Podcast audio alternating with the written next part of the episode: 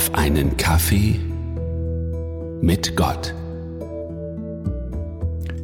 Berufliche Artikel aus meiner Arbeit finden sich selten thematisch in meinem Podcast wieder. Dazu sind die Themen oft zu technisch. Ein Artikel zum Thema Bankkarten, insbesondere Kartenzahlungen, ist mir aber dann doch ins Auge gefallen. Es ist ein Artikel aus der Zeitung Die Welt vom 23.07.2021. Der Titel Bezahlen der Zukunft. Kartenzahlung auch beim Bettler? Was zunächst wie eine beängstigende Zukunftsprognose klingt, hat aber einen ernsten Hintergrund. Während der Corona-Zeit, insbesondere während des Lockdowns, fiel eine wichtige Einnahmequelle für Bettler und Obdachlose weg.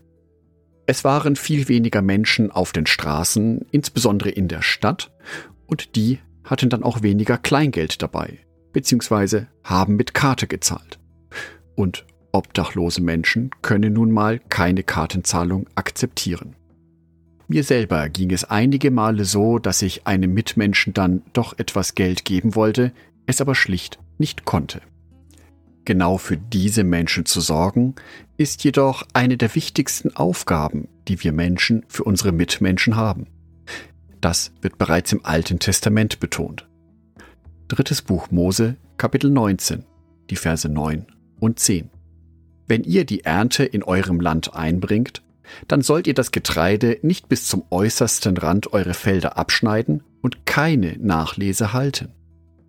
Auch in euren Weinbergen sollt ihr keine Nachlese halten und die Trauben, die zu Boden fallen, nicht aufsammeln. Lasst sie für die Armen und die Ausländer liegen.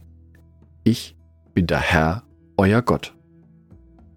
Diese Bibelverse finde ich faszinierend.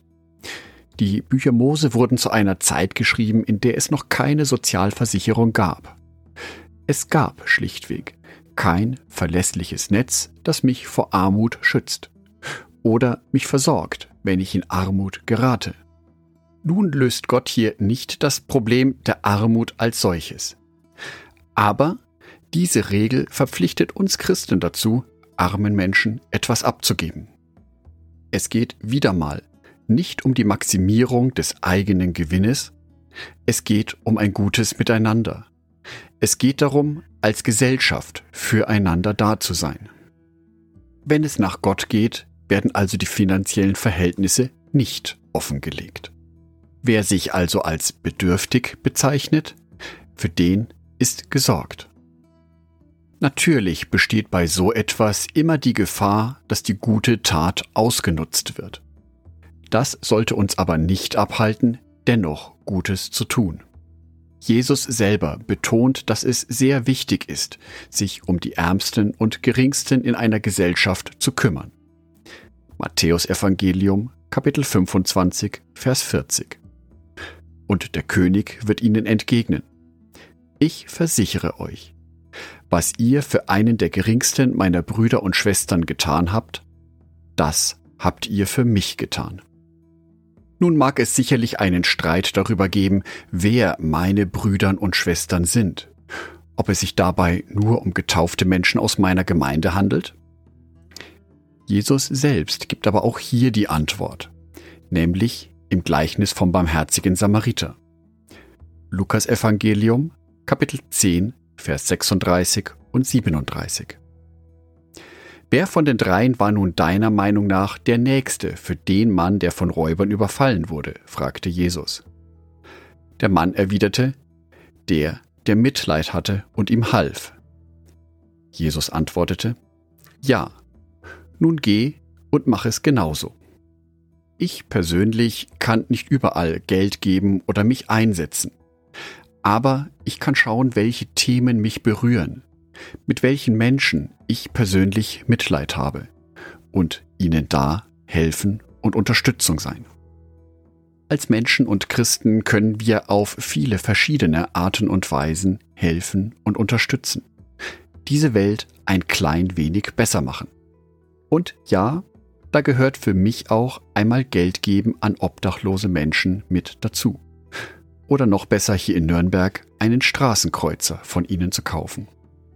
Dies ist die Zeitschrift, die in Nürnberg von armen, erwerbslosen und obdachlosen Menschen verkauft wird, damit sie sich ein kleines Zubrot verdienen können.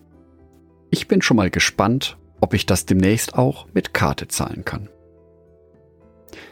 Ich wünsche dir für heute Mitleid für die Menschen in deiner Umgebung, den richtigen Blick für Menschen, die deine Unterstützung benötigen.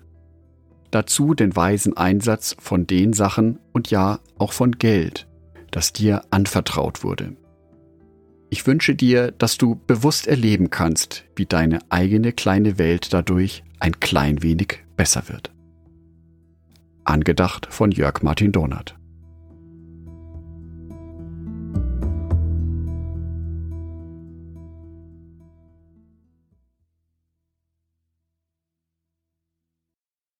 Ein herzliches Dankeschön an alle meine Patreons, die es mir ermöglichen, weiterhin den Podcast auf einen Kaffee mit Gott zu produzieren. Herzlichen Dank an Sonitschka und an Andreas Pfeiffer. Auf Patreon kannst du mich bereits mit einem Euro monatlich unterstützen. Oder du lässt mir ein paar Sterne da.